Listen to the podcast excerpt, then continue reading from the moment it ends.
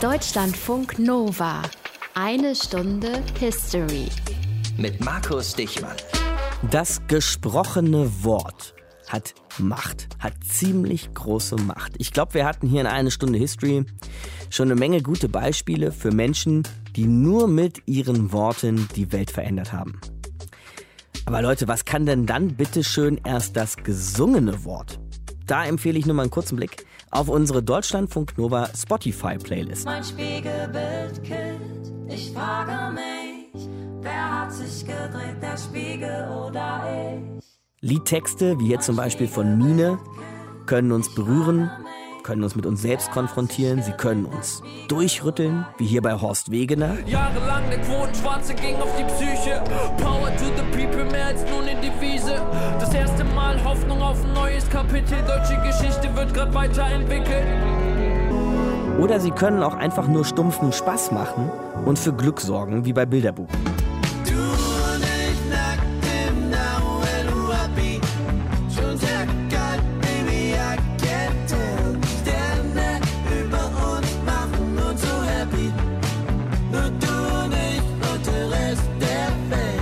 Aber egal, wie gut euch die Songs von Mine, Horst Wegener oder Bilderbuch jetzt gefallen mögen, keiner von denen kam bisher zumindest ernsthaft in Frage für einen Literaturnobelpreis. Nee, den hat bisher in der großen weiten Welt der Popmusik nur einer abgeräumt. Und der wurde vor 80 Jahren geboren. Herzlichen Glückwunsch also an Bob Dylan. Aus den prallgefüllten Schatzkammern der Menschheitsgeschichte. Euer Deutschlandfunk Nova-Historiker Dr. Matthias von Helfeld. Du wirst dir wahrscheinlich damals gedacht haben, was ist das denn für ein junger Hüpfer? Ja, ich habe ihn angeguckt ja, ich habe gedacht, boah, der ist, der näselt so, der ist arrogant, der hat immer eine dunkle Sonnenbrille auf. Der Typ gefällt mir überhaupt nicht, aber seine Songs fand ich ganz gut. Ich Ja? fand aber auch die Leute ganz gut, die seine Songs gesungen haben. Insofern war der für mich natürlich tatsächlich jemand, der von großer Bedeutung war. Wo kommt der Bursche her? Ja, er kommt aus einem kleinen Ort im US-Bundesstaat Minnesota und er hat eine ganz interessante Herkunftsgeschichte. Seine Eltern nämlich waren türkisch bzw. ukrainischstämmige Einwanderer aus Odessa. Schwarzes Meer, ne? Und Schwarze genau, und diese Stadt hat eine ganz, ganz besondere Geschichte, natürlich auch für Bob Dylans Leben. Die hatte nämlich 31 Prozent Anteil von Juden in der Stadtbevölkerung und es gab in Odessa eine große zionistische Bewegung, die in Gesamtostmitteleuropa ja ähm, vorhanden war. Und diese Bewegung strebte eine Auswanderung nach Palästina und nach Syrien an. 1905 kam es zu ganz schweren antijüdischen Pogromen in dieser Gegend und das löste eine Auswanderungs- und Fluchtwelle aus und die erreichte auch Bob Dylans Eltern und eine solche Geschichte, da bin ich ganz sicher, das färbt eben auch alles auf die Kinder ab, insofern auch auf Bob Dylan. Mhm, sehr wahrscheinlich. Minnesota. Matthias, was weiß ich über Minnesota? Recht weit im Norden in den USA, äh, recht ländlich. Was äh, weißt du sonst noch so über Minnesota? Ja, also Norden ist schon ganz gut, liegt an der Grenze zu Kanada. Das liegt ja bekanntlich im Norden von den USA. Es ist stimmt. der 32. Bundesstaat. Also Minnesota ist als 32. Mitglied in die USA eingetreten. Es hat zwei große Städte, Minneapolis und St. Paul. Die Gesamtbevölkerung ist relativ gering, also etwas mehr als Berlin, nämlich 5,5 Millionen. Die meisten im Übrigen sind deutschstämmig gewesen, 34 Prozent. 33 Prozent kamen aus anderen europäischen Städten und bald wurden sie sozusagen ergänzt und erweitert und überholt von Einwanderern aus Asien und Staaten aus der ehemaligen Sowjetunion. 77 Prozent der Menschen, die in Minnesota leben, sind Angehörige einer christlichen Kirche, also sehr stark religiös geprägt wie die gesamte USA. Und auch das ist etwas, was einen Menschen wie Bob Dylan natürlich prägt. Also haben wir da so eine äh, doppelte Prägung, ne? Die Herkunft seiner Eltern und dann eben die religiöse Prägung Minnesotas, seiner Umgebung. Ja, und das kann ja Prägung kann ja so und so gehen. Die einen folgen Klar. ihren Eltern komplett und werden auch religiös und machen sozusagen, wie es sich gehört. Und bei Bob Dylan habe ich so den Eindruck, er hat das Gegenteil gemacht. Er hat sich nicht so richtig drum geschert. Er geht auf die Highschool, der macht dort aber mehr Musik, als dass er etwas lernt. Dann geht er auf die Universität in St. Paul. Aber auch da studiert er kaum, sondern er hat immer eine Gitarre in der Hand und musiziert. Dort lernt er Pete Seegers kennen und die Musik von Woody Guthrie. Beides waren damals Ikonen der politischen Linken in den Vereinigten Staaten. Und etwas habe ich herausgefunden. Auf der Gitarre, die Woody Guthrie immer bei sich führte, stand The Machine Kills Fascists. Also diese Gitarre killt Faschisten. Und das ist in der Tat etwas, was Bob Dylan auch geprägt hat. Jetzt heißt Bob Dylan ja, eigentlich müssen wir mal an der Stelle erwähnen, Robert Alan Zimmerman, also Ja. Zimmermann. In dem Namen lässt sich eben auch die Migrationsgeschichte ablesen. Wie kommt er dann auf Bob Dylan? Ja, also da gibt es wie immer verschiedene Versionen, aber die wahrscheinlichste scheint mir zu sein, dass er sein Vorbild genommen hat zur Namensgebung, nämlich den walisischen Dichter Dylan Thomas. Dylan Thomas lebte von 1914 bis 1953. Er verfasste Gedichte, Theaterstücke und Essays. Und der Bob Dylan, der dann später so hieß, war immer schon literarisch auf einem sehr hohen Niveau. Und er war von diesem Dylan Thomas sehr beeindruckt und natürlich auch geprägt. Und das führte letztendlich dazu, wie du am Anfang gesagt hast, dass er tatsächlich 2016 den Literaturnobelpreis bekommen hat. Ein Musikerleben, Bob Dylans nämlich, das eine ganze eine Stunde History verdient hat. Ziemlich irre finde ich ja, dass Bob Dylan in diesem Musikerleben nicht nur gute Texte geschrieben hat, das haben wir ja schon gehört, sondern auch einfach sehr, sehr viele Texte ja, und Lieder. 80 Jahre alt ist er inzwischen und hat fast halb so viele Platten aufgenommen, also 39 Stück. Das letzte kam tatsächlich erst letztes Jahr raus. Aber wir befassen uns ja eher mit Geschichte hier. Also geht's mit Deutschlandfunk Nova Reporter Henry Sarafow jetzt zurück zu den allerersten Erfolgen von Bob Dylan. How many roads must a man walk down before you call him a man? Puh, große Fragen, mit denen sich der junge Bob Dylan schon zu Beginn seiner Karriere beschäftigte. Rhetorische Fragen über Krieg und Frieden und Freiheit. Yes, and how many years can some people exist before they're allowed to be free? Für viele Menschen war Blowing in the Wind damals die Antikriegshymne. Und Dylan wurde für sie eine Art Sprachrohr im Kampf gegen die ungleiche Behandlung. Darum war es auch wichtig, dass er bei der Abschlusskundgebung des Civil Rights March dabei war. An dem Tag hielt Martin Luther King seine berühmte Rede. Knapp 250.000 Menschen aus dem ganzen Land standen am Nachmittag des 28. August 1963 in Washington auf dem Kapitol, um für Arbeit und Freiheit zu demonstrieren. Und vor dieser Menschenmasse, mit seiner Antikriegshymne, Mr. Bob Dylan. Like the stillness in the wind before the hurricane begins, the hour that the ship comes in. When Dylan and his music Als Dylan und seine Musik in mein Leben traten, wusste ich noch gar nicht, dass ich auf der Suche nach Musik war. Aber ich wusste, dass etwas fehlte, vor allem als ich sie gehört habe. particularly when I heard what it was. Das hat Joan Baez in einer Dokumentation aus 2009 gesagt und fasst damit das Phänomen Bob Dylan ganz gut zusammen. Er hat die Menschen an einem Ort abgeholt, an dem sie gar nicht wussten, dass sie auf etwas warteten. Und sie verehrten ihn als Legende, als Anführer der Folk-Protestbewegung, als das, was er nie sein wollte.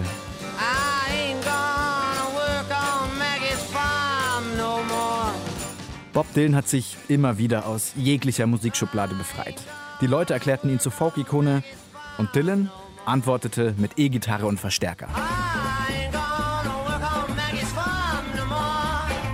1965 beim Newport Music Festival, dem damals wichtigsten Ort der amerikanischen Folkbewegung, spielt Dylan, der sonst eigentlich immer allein auf der Bühne war, sein komplettes Konzert mit Rockband. Für viele Fans war das der Electrical Shock. Sie haben sich zum Teil wirklich verraten gefühlt und buhten ihn aus.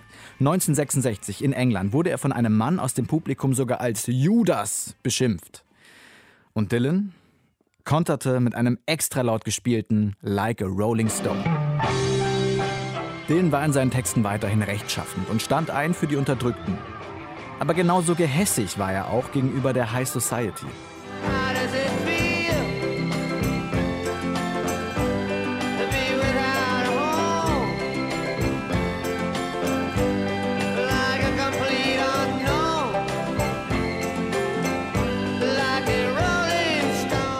Dylan macht sich in dem Song regelrecht lustig über eine eher wohlhabende Frau, die schlecht von Obdachlosen denkt und dann selber auf der Straße landet. Like a Rolling Stone erschien 1965 auf dem Album Highway 61 Revisited und ist laut dem Rolling Stone Magazin noch heute der beste Song aller Zeiten. His Bobness hat sich also als Rocker etablieren können. Höchste Zeit für einen Stilbruch. If you're traveling Nashville Skyline. April 1969, sein mittlerweile neuntes Album und der Höhepunkt seiner Karriere als Country-Musiker. The North Country Fair. Auf dem Album war auch der Song Girl from the North Country. Den hat er damals mit Johnny Cash aufgenommen. Und es gab darauf ein sehr geteiltes Echo. Einigen gefiel der neue Dylan, allerdings hing Country ein konservatives Image an. Und viele hatten das Gefühl, aus dem ursprünglich poetischen und politischen Sprachrohr wurde ein Popstar. Dieses Gefühl legte sich aber bereits ein Jahr später, als Bob Dylan schon nicht mehr im Country Croon sang, sondern wieder gewohnt, nasal und etwas schief. Sein damals neuestes Projekt Hollywood Western. Pat Garrett jagt Billy the Kid. Mit Bob Dylan als Nebendarsteller. That's your name, boy. Alias. Seine Performance als junger Cowboy Alias solide. Sein Album, das er für den Film produziert hat, ganz gut. Der siebte Song auf dem Album zeitlos. Also da waren schon ein paar seiner ganz großen Hits jetzt mit dabei, nicht zuletzt Knocking on Heaven's Door von Bob Dylan, den uns unser Kollege Henry Sarafow noch mal ein bisschen genauer vorgestellt hat. Manchmal wirkt es ja bei Personen der Geschichte, als wären die genau dafür geboren, das zu tun, was sie am Ende eben getan haben. Wobei das natürlich ganz sicher immer unsere Retrospektive ist, ne? also unsere nachträgliche Deutung der Geschichte. Und ganz sicher gibt es in jedem Leben Abzweigungen und Entscheidungen und dann hätte auch alles ganz anders kommen können. Aber Matthias, bei Bob Dylan würde ich schon sagen, dass für den zumindest nicht viel anderes in Frage gekommen wäre, als Musiker zu werden. Also nach allem, was ich gelesen habe zur Vorbereitung hier auf diese Sendung, dann würde ich das auch so sagen. Zweifellos war der Wunsch, Musiker zu werden, schon immer da. Und eigentlich äh, soll er sogar mit zwölf Jahren schon klar gesagt haben, ich werde Sänger. Aber man kann es tatsächlich auch nachträglich alles so hineininterpretieren. Aber er war eben nicht nur musikalisch begabt, und das muss man immer wieder festhalten, sondern auch literarisch. Mhm. Er hat extrem viel gelesen und seine beiden Eltern haben diese Talente, nämlich das literarische und das musikalische, extrem stark gefördert gefördert und dann ist eben das bei rausgekommen, was wir heute kennen. Und dann gibt es ja aber nicht nur seine Eltern und viele drumherum, die ihn gefördert haben, sondern auch eine Musikszene der USA in seiner Zeit, die ihn sicher geprägt hat. Ne? Ja, und da müssen wir auf die 50er Jahre zurückgucken, die natürlich wirklich extrem turbulent waren, was die Musikszene angeht. Das kann man sich heute gar nicht mehr so richtig vorstellen, ohne Internet und ähnliche Dinge. Aber es gab dort sehr viel, was im Umbruch war. Es gab Rock'n'Roll. Bill Haley and his Comets, die machten diesen berühmten Welthit Rock Around the Clock. One, two, three o'clock, four o'clock, rock. Five, six, 7 o'clock, 8 o'clock, rock. 9, 10, 11 o'clock, 12 o'clock, rock. We're gonna rock around the clock tonight. Put your glad rags on. Das Album von Sammy Davis Jr., das hieß Starring Sammy Davis Jr., das war ebenso in den Charts und für ihn sehr prägend wie The Platters mit Great Pretender. Oh, yes,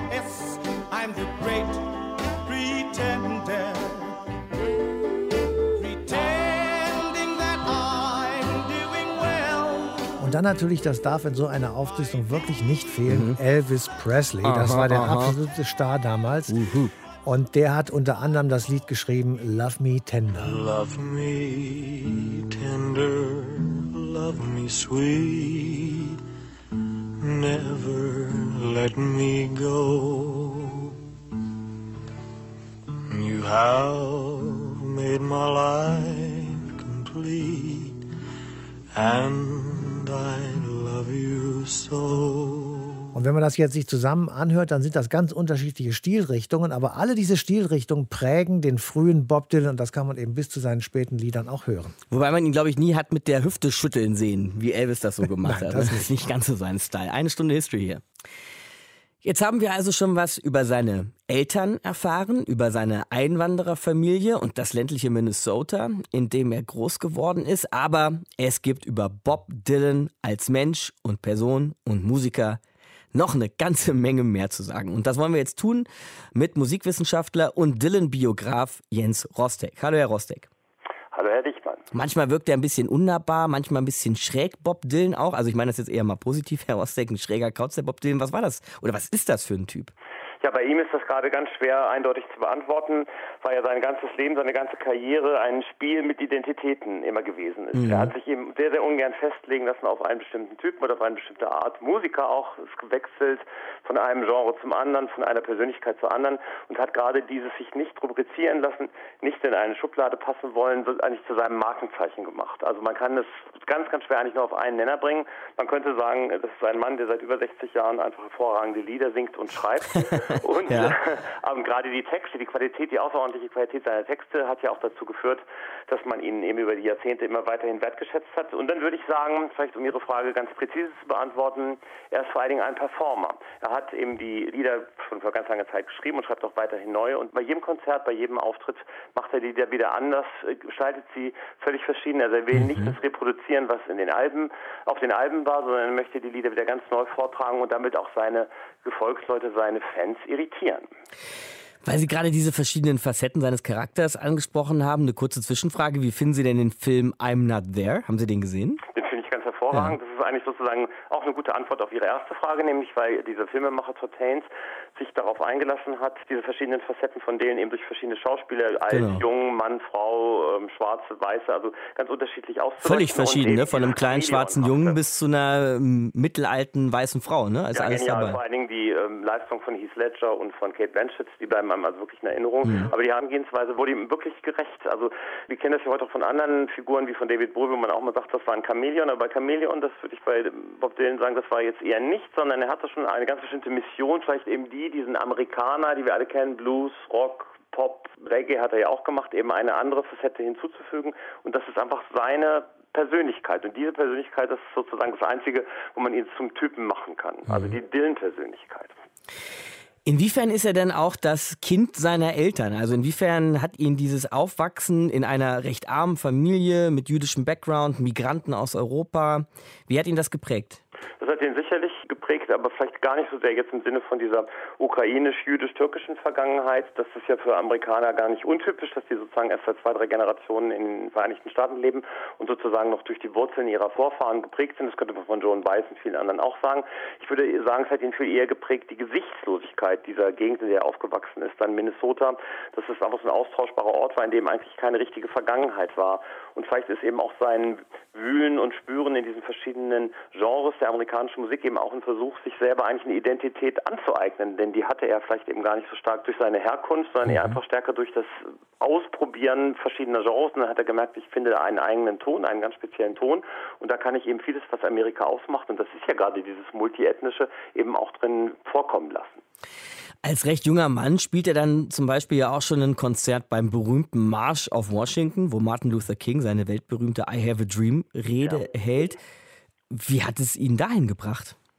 Das ist eine längere Geschichte, ähm, dass er sein Debüt hatte im Greenwich Village, eben in diese Folk-Szene hinein. Und damals war also nicht nur der Folk, also ganz stark angesagt, sondern eben auch das Civil Rights Movement, die Bürgerrechtsbewegung.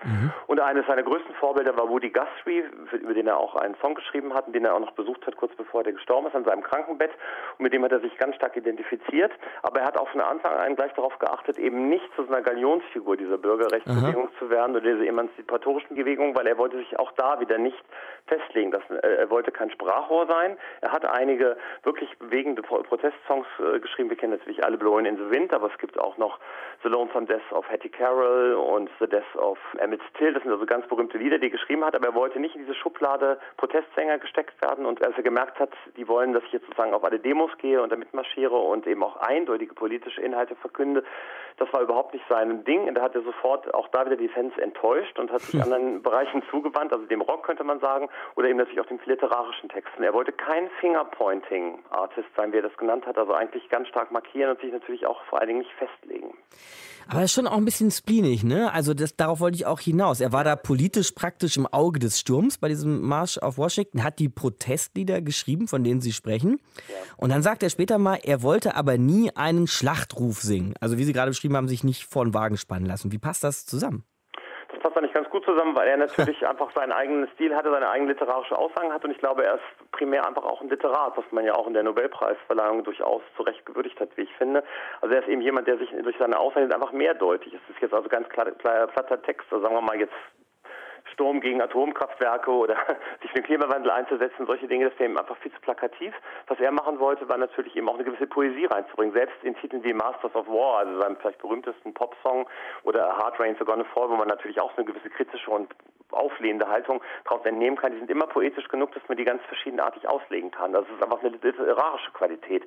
Und sein Rebellentum, finde ich, bedrückt sich vielmehr eigentlich in der Art, wie er singt aus, in diesem Ungebärdigen, in diesem Rauen, in diesem Ruppigen, in diesem, man kann auch sagen, nicht schönen. Das ist ihm oft auch vorgeworfen worden, dass er eben einfach gar nicht jetzt auf äh, Belcanto oder auf eben wirklich schönen Gesang aussieht, sondern in diesem, da ist ja eigentlich das Rebellentum, diese Art, wie das musikalisch gestaltet ist. Das ist ja oft sozusagen, dass es glatt runtergeht, sondern das ist ja auch, was hat das Widerborstiges, was Widerständiges. Gerade in den frühen Liedern, wo mit, mit Mundharmonika singt, wo er die Texte mehr oder weniger bellt oder heult oder jetzt einfach gar keine Kantilenen aussingt. Also da ist ja sozusagen auch ein Widerstand. Das ist ja eine ästhetische Qualität, die jetzt gar nicht mal unbedingt nur über die Texte selber oder über die Anliegen eigentlich vermittelt wird.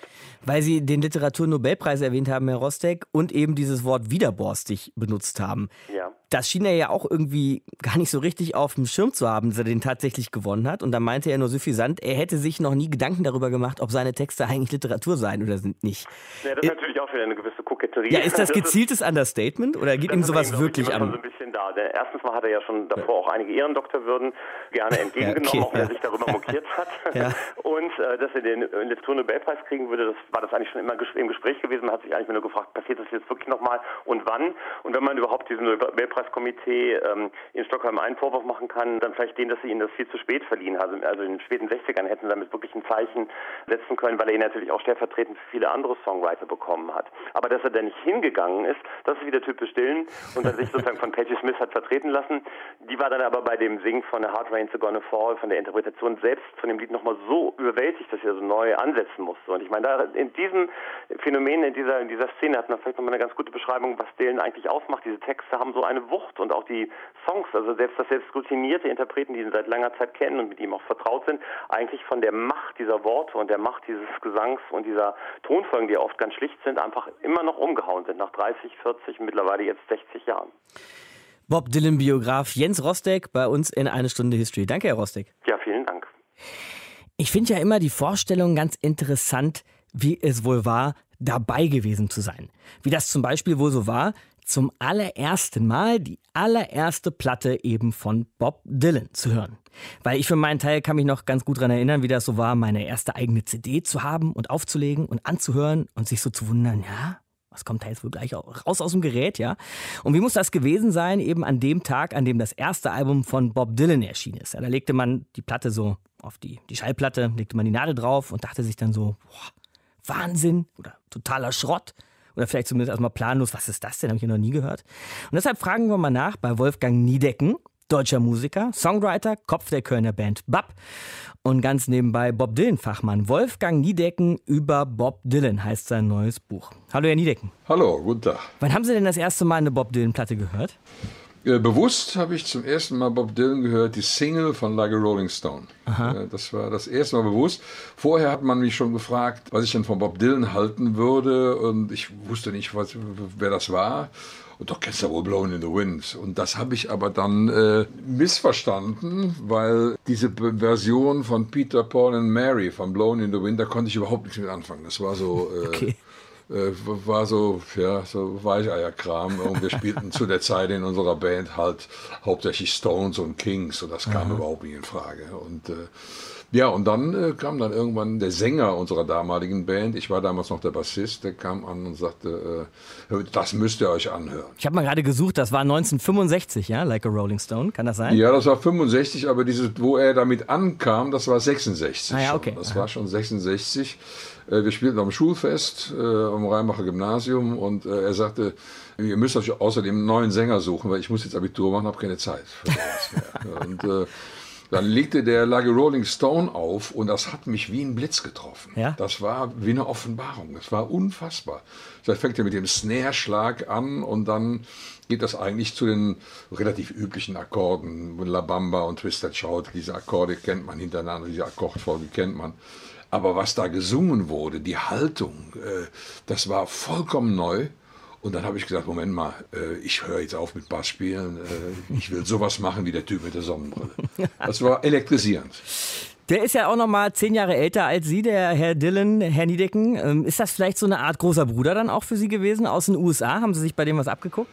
Ich habe viel gelernt von dem. Also abgucken kann man sich natürlich auch was, aber ich nenne das lieber lernen, Okay. dass man äh, sich also wirklich auch an einem, an einem Vorbild auch orientiert. Der hat auch viele Erfahrungen für mich schon gemacht und auch Irrwege beschritten, äh, die, wo, wo ich dann nicht mehr lang musste. Der hat ja unglaublich viele Alben produziert und da war nicht alles großartig von. Also da gab es auch schon mal Griffe in Klo. Ne? Das gab es auch schon mal. Aber das ist doch normal in so, bei so einer langen Karriere, dass da irgendwelche Sachen vorkommen, äh, wo man nachher denkt, ja, schwamm drüber. Ich habe den auch ne, über eine Zeit lang aus den Augen verloren. Also das war so Ende der 60er wurde das, als der nach Woodstock gegangen ist, weil ihm das alles zu viel wurde, dass er einen, einen mysteriösen Motorradunfall gehabt und dann kamen auf einmal Platten an, wo ich ihn auch verloren habe, wo ich, äh, sagen wir mal, John Wesley Harding, das ist so ein Album, das fand ich okay, aber das hat mich nicht so mitgerissen wie zu der gleichen Zeit, äh, sagen wir mal, Cream oder äh, Hendrix. Das ist so in die zweite Reihe gerutscht, bis ich ihn eigentlich fast vergessen habe und erst Mitte der 70er äh, hat mich dann jemand, mit dem ich Essen auf Rädern rundgefahren habe, beim Zivildienst gemacht. Und der sagte, hör mal, in der Zwischenzeit ist aber einiges von dem noch gelaufen, was Hammer ist. Und hat mir dann irgendwie The Band, dieses Album äh, Before the Flood, wo die live gespielt haben, was war ein Live-Album halt. Und dann eben auch die Sachen, die er mit The Band aufgenommen hat, wie Planet Waves. Und wo ich dann einmal hoppla, was ist das denn? Und dann kam natürlich vor allen Dingen dann mit Blood on the Tracks und Desire, das hat mich dann nochmal richtig zurückgerissen. Und da habe ich sogar wieder angefangen, Musik zu machen. In der Zwischenzeit habe ich Malerei studiert und wollte damit eigentlich mein Leben verbringen mit Malerei. Und äh, dadurch kam dann nochmal äh, der, der Wunsch, nochmal zu spielen und daraus hat sich dann Bab entwickelt. Sie haben gesagt, der ist so ein paar Wege gegangen, die Sie dann äh, ja nicht mehr gehen mussten oder zumindest nicht zuerst beschreiten mussten. Zählt da vielleicht auch so dieses Politische in seiner Musik zu? Also ja, klar, Bob Dylan ist sehr lyrisch, aber eben auch sehr politisch und da sind Sie ja auch immer gewesen. Ja, da ist eigentlich ein ganz gutes Beispiel, weil Bob Dylan war ja nie so, sagen wir mal, ein Politrocker, der jetzt gesagt hat, äh, so eine Handlungsanweisung. Ja, nicht so explizit auf jeden Fall, ne? Ja, ja, nicht so explizit, dass er gesagt hat, also du musst jetzt in die und die Partei eintreten und die und die Mhm. äh, Gewerkschaft oder weiß der Geier und dann geht das so und so. Also der hat äh, nie bevormundet, bis auf ganz wenige Ausnahmen. Gibt es natürlich auch. Das Dinge wie Joe Jackson, das war schon äh, merkwürdig und äh, es gab dann schon teilweise Sachen, wo er sich auch mal ein bisschen verstiegen hat. Aber ich habe schon kapiert, dass man äh, die Leute nicht bevormunden darf. Dass man, wenn man ein politisches Anliegen hat, dann muss das auf jeden Fall poetisch bleiben, dass die Leute selber ihre Schlüsse daraus ziehen können. Also Politrock ist etwas, was bevormundet und Bevormundung äh, konnte ich noch nie was mit anfangen. Hatten Sie eigentlich das Glück, dieses, ja, ich sag jetzt einfach mal Idol kennenzulernen, Bob Dylan mal zu treffen? Ja, ich habe ihn zweimal äh, getroffen. Einmal hat mich mit, mit Wenders ihm vorgestellt. Wir waren gerade jetzt zum Jahrtausendwechsel waren wir dabei, hier in Köln äh, zu drehen für den Bab-Film. Und an dem gleichen Abend, also an einem, einem Abend dieser Drehtage, spielte Dylan in der Köln Arena und dann, da er den kennt, äh, hat er mich mitgenommen und, und mich vorgestellt. Das war sehr angenehm. Es war dann wirklich so, äh, ein Kumpel stellt dem anderen seinen Kumpel vor. Das war eine ganz andere Geschichte, als wenn man jetzt irgendwie zu einem Meet and Greet geht oder, Mhm. oder sowas. Und wie war der Kumpel so? Es, es, war, es war wirklich ganz, ganz entspannt, weil er hatte keine Vorbehalte. Die Wim und äh, der, die, die kannten sich einfach, weil Wims frühere Frau, die Ronnie Blakely, bei ihm auf der Rolling Thunder Review mitgespielt hatte und äh, die kannten sich halt und haben einander vertraut. Da waren keine Vorbehalte und deswegen war ich da natürlich der lachende Dritte, der dabei sein durfte, wie sich die zwei alten Kumpels da unterhalten haben und äh, sehr interessiert. Ich weiß noch, also von Wim unbedingt äh, was, was zu den deutschen Kaisern wissen wollte. Da war so, er ist ja äh, so, so eine Art Privatgelehrter, an ganz vielem interessiert und äh, wenn er da jemanden fragen kann, das war ja noch zu zu einer Zeit, wo man das nicht mal schnell googeln konnte. ja, das ist ja jetzt mittlerweile auch schon 21 Jahre her. Ja, und Wim konnte ihm einige Sachen sagen und hat aber dann gesagt, pass auf, wenn ihr jetzt in Berlin spielt, der nächste Auftritt war in Berlin, dann komme ich nochmal und dann bringe ich da ein bisschen Literatur mit. Also das war, das war sehr angenehm. Und jetzt vielleicht nur noch mal über Sie, Herr Niedecken, und Ihre Gitarre und Ihre Musik und Ihr Leben hinaus. Was würden Sie sagen, wie viel Bob Dylan steckt so insgesamt heute noch im Songwriting, in der Folkmusik, im Blues, vielleicht auch im Pop allgemein? Also ich würde sagen, ich beantworte die Frage einfach, äh, äh, ich, würde jedem jungen Songwriter empfehlen, sich äh, mit den wichtigsten Dylan-Alben auseinanderzusetzen. Auch mit den wichtigsten Cohen-Alben. Vielleicht auch mit dem, was Ray Davis von den Kings geschrieben hat. Also da lernt man Songwriting. Danach hat man einige Erfahrungen schon gemacht. Also es kommt immer darauf an, in welche Richtung man gehen will, aber Dylan, Cohen, das ist absolut Grundkurs. Wolfgang Niedecken über Bob Dylan. Habt ihr gehört hier in einer Stunde History und so heißt aber auch Wolfgang Niedeckens neues Buch eben über Bob Dylan. Danke Ihnen fürs Gespräch. Ich danke auch. Sie es gut. Tschüss. Jetzt haben wir es ja schon ein paar Mal angerissen und deshalb fassen wir es jetzt auch noch mal zusammen mit Matthias. Unser Mann heute hier in einer Stunde History ist ja Bob Dylan und dieser Bob Dylan ist der einzige Folk, Rock, Popmusiker, wie auch immer man ihn nennen will, der je den Literaturnobelpreis gewonnen hat. Vor fünf Jahren war das. Wie fanden wir das damals so?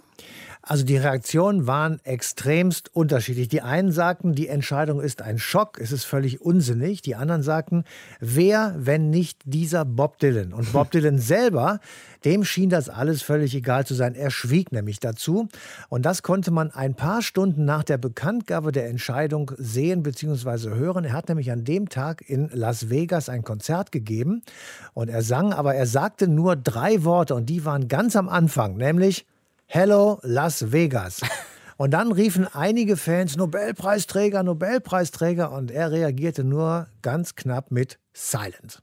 Uiuiui, okay. Ähm, aber es war ja auch durchaus eine, ja, sagen wir zumindest ungewöhnliche Entscheidung, ne? einen singenden Literaten oder schreibenden Sänger oder wie auch immer man will, diesen Nobelpreis zu geben. Ja, es war wahrscheinlich eine Verbeugung vor beiden Teilen, also vor dem Sänger und dem mhm. Literaten. In der Jurybegründung steht drin, Dylan sei eine Ikone, sein Einfluss auf die zeitgenössische Musik sei groß. Und dann kann man noch den Verweis auf Homer sehen, den antiken griechischen Dichter. Der hat nämlich einerseits Epen verfasst, also schriftliche Werke von Rang, und andererseits Hymnen geschrieben, die gesungen werden mussten. Und sie waren damals bei Homer Lobpreisungen an die griechischen Gottheiten. Aha. Und dieser Vergleich ist eben keine Erfindung der Jury, sondern sie stammt aus der Feder des Literaturwissenschaftlers Heinrich Detering, der Dylan mit Ovid verglichen hat. Und Ovid, das muss man auch dazu sagen, war einer der drei großen römischen Poeten der klassischen Epoche um die Zeitenwende, also um das Jahr Null herum. Den Vergleich mit Ovid, den finde ich jetzt natürlich nicht ganz ohne. Ne? So ein Junge aus dem ländlichen Minnesota im Vergleich zu einem der ganz Großen der Antike, wobei der sicher auch mal klein angefangen hat, dieser erwähnte Ovid. Der Vergleich kommt jedenfalls, soweit ich weiß, von Literaturwissenschaftler Heinrich Detering. Grüße Sie, Herr Detering. Ich grüße Sie, Herr Dichmann. Wie kommen Sie denn auf den Vergleich zu Ovid? Weil Dylan selber mich drauf gebracht hat. Ach, und was? äh, einige amerikanische Kollegen, die nicht aus der Anglistik kommen, sondern aus den klassischen Philologien und die außerdem auch noch Dylan-Hörer sind und die überrascht feststellten, dass Mhm. sie eine ganze Menge Verse äh, eines neueren Dylan-Albums sehr rasch wiedererkannten, nämlich aus einer gerade erschienenen amerikanischen Übersetzung von Ovids Gedichten aus dem Exil. Dylans Song, einer seiner schönsten Songs dieses Jahrhunderts, nämlich Working Man Blues, ist auf weite Strecken eine Paraphrase auf die Exilgedichte, die Ovid vom Schwarzen Meer nach Rom an Kaiser Augustus schickt und in denen er seine Verlorenheit beklagt. Dylan lässt sozusagen Ovid mit seinen eigenen Worten den Blues singen und, und verfremdet das so, dass man es nicht bemerkt, wenn man es nicht weiß. Gut, das heißt, wir reden hier nicht von irgendwie einer zufälligen Anleihe oder möglicherweise Parallelen zwischen den Themen, mit denen die sich befasst haben, sondern Dylan hat Ovid tatsächlich gelesen in der amerikanischen Übersetzung. Es nicht nur mit Ovid gemacht, er hat es auch mit Homers Odyssee gemacht, er hat es mit Vergil und der Aeneis so gemacht. Dylan hat eine, wie man inzwischen weiß seit seiner College-Zeit, eine Schwäche für die klassische lateinische Poesie. Und er benutzt jeweils neu erschienene Übersetzungen, die bei Penguin Books zum Beispiel erschienen sind und die dann in die klassischen Verse in amerikanische Prosa übersetzen. Damit kann er wunderbar arbeiten, das kann er so kollagieren und montieren, dass es klingt, wenn man es nur richtig macht, wie zeitgenössische amerikanische Poesie. Er transformiert nicht einfach nur diese Ovid-Passagen, oft ganze Strophen lang, oder Vergil oder Homer, sondern er verbindet das mit Zitaten aus anderen Dichtungen, amerikanischen Dichtern, die man vergessen hat aus dem 19. Jahrhundert, oder Bluesnummern oder klassischen Jazznummern oder literarischen Neuerscheinungen, die er gerade irgendwo gefunden hat. Das ist eine Kunst, die er so abenteuerlich gut entwickelt hat, dass das, was rauskommt, so klingt, als sei es komplett von ihm und aus einem Guss. Im Extremfall habe ich zeigen können, dass eine einzige Strophe fünf Verse lang in jedem Vers eine andere literarische Quelle wörtlich übernimmt, aber es reimt sich, es ist im selben Rhythmus und es hat sozusagen den Faltenwurf, als sei es eine Strophe, die Dylan gerade spontan geschrieben habe. Es ist vermutlich schwieriger, so zu arbeiten, als etwas ganz Neues selber zu machen. Mhm. Jetzt haben Sie gerade gesagt, Bob Dylan hat vielleicht so im College angefangen, sich mit diesen antiken Texten auseinanderzusetzen. Wir haben aber heute auch von ihm gelernt, dass er wahrscheinlich schon seit Kindheitstagen Musik gemacht hat und Musiker werden wollte. Was glauben Sie, woher kamen denn seine allerersten Inspirationen zur Musik? Also seine allerersten Musikerfahrungen waren, darüber hat er selber in seinen Erinnerungen wunderbar anschaulich geschrieben, äh, die Anfänge des Rock'n'Roll. Elvis hören war wie aus einem Gefängnis ausbrechen, hat er geschrieben. Hm. Little Richard in seiner Abiturzeit, in der Abiturzeitung seines Jahrgangs steht über ihn als Berufswunsch, schließt sich Little Richards Band an. Dann kommen die frühen Pioniere der Country Music dazu, Hank Williams, Jimmy Rogers, und natürlich die Bluesänger des tiefen Südens. Mit einigen dieser Bluesänger äh, und Sängerinnen, Victoria Spivey zum Beispiel, hat er noch völlig unbekannt seine ersten Plattenaufnahmen gemacht, als Studiomusiker mit der Mundharmonika in New York City. Und das Material für seine Texte, das kam durch seine Reisen durchs Land oder wo nimmt er das her? Für seine Texte fängt zunächst an in der reinen Nachahmung seiner Vorbilder in der Folkmusik, in der Country- und Bluesmusik. Mhm. Also Songs seiner ganz frühen Alben wie Song to Woody an Woody Guthrie gerichtet oder auch Blowing in the Wind oder Corinna Corinna. Das sind entweder Standards der Folk-Tradition, die er bearbeitet, oder es sind Strophen, Muster, Sujets, die er zum Beispiel von seinem Lehrmeister Woody Guthrie übernimmt. Das ist kein Diebstahl, sondern das ist so üblich in der populären Musik und die er dann mit äh, etwas anderen Motiven variiert. Er hatte gar nicht die Absicht, ein Songwriter zu werden, als er seine erste Platte machte, sondern dachte, er interpretiert eben die unterschiedlichen Traditionen auf seine Weise neu. Daraus ist dann sein eigenes Songwriting hervorgegangen. Im Grunde also, ja, hat er das später mit Ovid dann ja so weitergemacht, ne? Sein Leben lang mehr oder weniger gemacht und in den Alben seit etwa 2001, dem Spätwerk würde ich sagen, hat er daraus eine neuartige, sehr ambitionierte Kunstform der Collage und Montage entwickelt. Aber es gibt ein Gedicht von ihm aus den 60er Jahren, wo er im ersten Vers gleich schreibt, Yes, I am a thief of thoughts. Ja, ich bin ein Gedankendieb. Und er hat sich eben immer schon bei den unterschiedlichsten Quellen zugleich bedient. Also Sinatra und Shakespeare, Ovid und Johnny Cash in einem Song zusammengebracht. Das war eben gerade sein Programm. Spannend finde ich, dass Sie gerade gesagt haben, er hat da Ovids Verse zitiert, die der im Exil am Schwarzen Meer geschrieben hat, in der Einsamkeit. Das heißt, da kann sozusagen in der Literatur eine Verbindung über Gefühle über zwei Jahrtausende hergestellt werden. Das macht Dylan immer wieder und vor allen Dingen glaube ich, soweit ich es bisher überblicke, aber man weiß ja nicht, was man alles nicht weiß, mit den Dramen Shakespeares, das ist eine seiner großen Bezugsgrößen und andererseits mit der römischen Antike. In beiden Fällen ist das nicht zufällig und das hat schon gar nichts mit Bildungshuberei zu tun, weil er es gar nicht darauf anlegt, dass man es wiedererkennt, sondern es geht ihm um diese Kulturen, aus denen sich seit den 1700er Jahren das Selbstverständnis Amerikas speist. Amerika sieht sich als das wiedergekehrte Rom, mhm. also sucht Dylan im entfernten antiken Rom nach Parallelen zu amerikanischen Erfahrungen. Und dazu gehört, dass Ovid am Schwarzen Meer tatsächlich auf seine Weise und in etwas anderen Versmaßen den Blues singt. Oder dass Shakespeare äh, Bandenkriege beschreibt, als seien sie aus einem Mafiafilm von Martin Scorsese übernommen. Mhm. Und so weiter. Er findet Muster für seine amerikanische Gegenwart auf diesem verfremdenden Umweg. Die Frage, ob das Literatur ist, brauche ich Ihnen dann eigentlich nicht mehr stellen, oder? Doch schon, denn ich ja? bin der Ansicht, dass es nur in einem bestimmten Sinne Literatur ist und in einem anderen nicht. Das war auch das, was die äh, schwedische Akademie im Sinn hatte, als sie ihm den Literaturnobelpreis gab. Aha. Sie gaben ihm den Nobelpreis gerade deshalb, weil das, was Dylan macht, bis auf seine paar Gedichtzyklen und seine Prosa eigentlich nicht Literatur im üblichen Sinne ist, sondern eine Rückkehr zu dem, was am Anfang aller Literatur mal gestanden hat, nämlich die mündliche, gesungene Vermittlung von Poesie. Er ist ein Song and Dance Man, das hat er selbst in verschiedenen Formulierungen variiert, ein auftretender, singender Künstler, ein Songmusiker. Auch seine Songtexte, die man, wenn man will, als Gedichte ganz gut lesen kann, sind keine moderne Lyrik, sondern sie sind genuine Song Poetry. Und man erlebt sie nur in der dritten Dimension sozusagen seines Vortrags. Man muss sie hören und nicht lesen. Auch wenn sie vielleicht gelesen auch ganz gut sind. Aber das ist nicht der Punkt, auf den es ihm ankommt. Und der Nobelpreis gerechtfertigt? Die Laudatio, die Horace Engdahl äh, auf Dylan gehalten hat, der ja gar nicht dabei war und es nur nachlesen konnte, mhm. endet mit den Worten, äh, vergessen wir nicht, dass die antiken Götter gesungen und getanzt haben und nicht geschrieben und gelesen. Darum bekommt Mr. Dylan den Nobelpreis. So sagt es die Akademie. Er kehrt zurück zu den Urquellen, aus denen alle Poesie einmal gekommen ist und erinnert uns daran, dass sowas in unserer Gegenwart auf eine ganz neue Weise möglich ist. Also verdient. Unbedingt.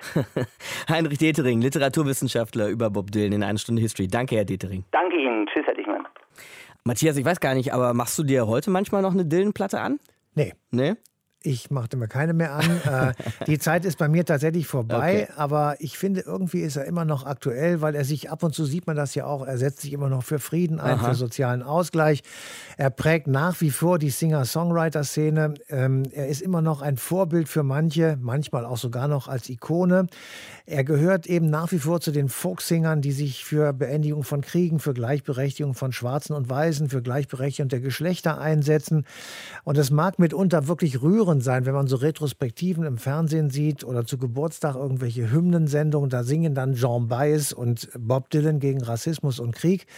Es war eben eine Protestform jener Jahre, die damals tatsächlich weltweite Aufmerksamkeit auf sich gezogen hat und die auch das ihrige bewirkt hat. Also ohne diese große Bewegung wären viele Sachen Amerika sicher anders verlaufen. The times they are a changing. Also Hausaufgabe für uns alle nach einer Stunde History heute einmal quer durch Bob Dylans Alben durchhören. Denn, sagt Matthias, der ist immer noch aktuell. Danke dir, Matthias, für heute. Nächstes Mal dann wieder so eine ganz andere Seite unserer Sendung und auch ein ganz anderes Kapitel der Geschichte. Nächstes Mal geht es nämlich um die Aktion T4.